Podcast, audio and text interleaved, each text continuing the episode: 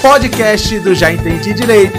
Tudo sobre direito penal e processo penal com o professor Rafael Andrade. Que bacana que você veio aqui para essa segunda aula, né, de imputabilidade. Vamos tratar agora artigo 27, né? Continuando a aula anterior, trabalhamos, esgotamos é, o artigo 26 e a pergunta que fica é a seguinte: e aí, são inimputáveis somente as pessoas que não têm o discernimento? Isso aí nós já limpamos na aula anterior. E agora no artigo 27 nós vamos falar, né, conversar sobre o outro requisito da imputabilidade, que é a questão da idade, né? Menores de 18 anos, maiores de 18 anos, isso faz toda a diferença, né, para nós diferenciarmos, eh, para nós identificarmos aí, desculpa, quem pode receber uma pena por parte do Estado. Vamos avançar aí, tá OK, ó? Já está aí, voltando pro para nossa lousa, imputabilidade. Aí, turma, o artigo 27, o legislador vem e fala o seguinte. Vocês viram aí que falou de imputabilidade, mas, ó, vocês podem ver aí, contrário senso, né? Tanto no, no caput do artigo 26, nós conseguimos, né, já definir quem que é o imputável, mas a contrário senso porque o legislador trouxe hipóteses, ó, aqui no isento, ó, de inimputabilidade. Ao contrário disso, eu sei que é imputável. Professor, mas para ser imputável, para ser imputável, basta estar no pleno gozo das suas faculdades mentais? Não. Beleza?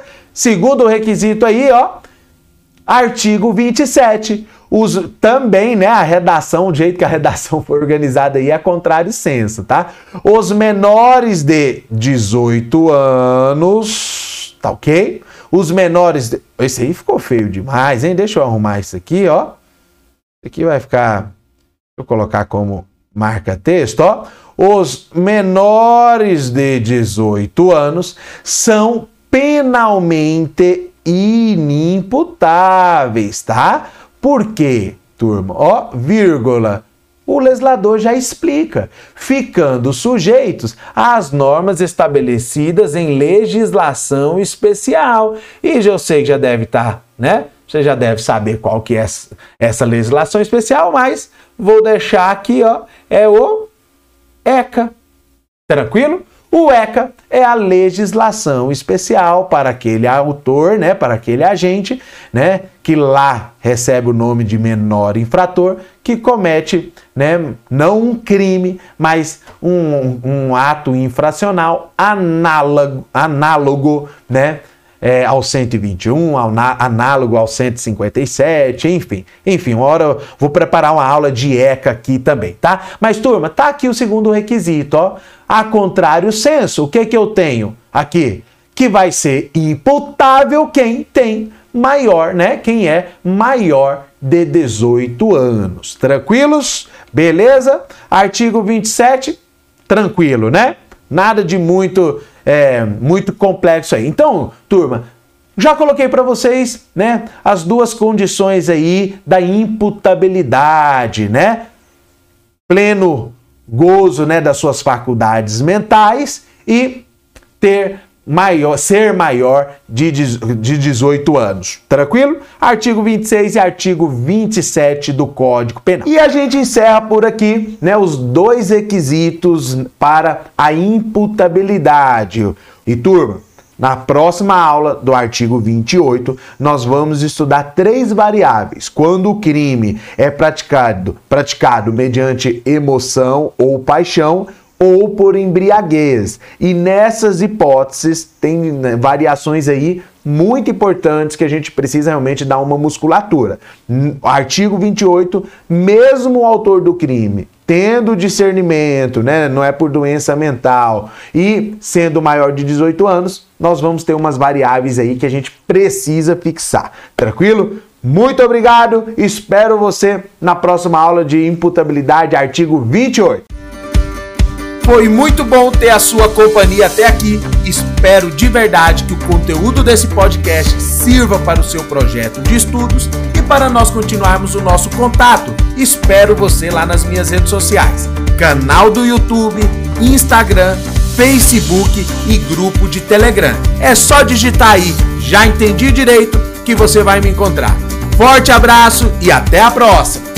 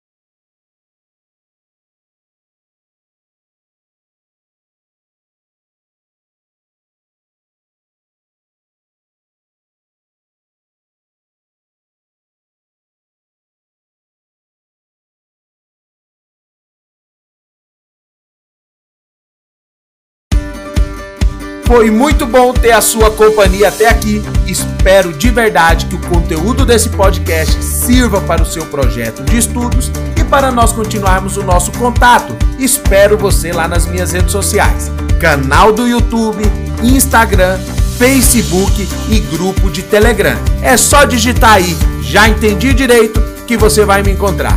Forte abraço e até a próxima!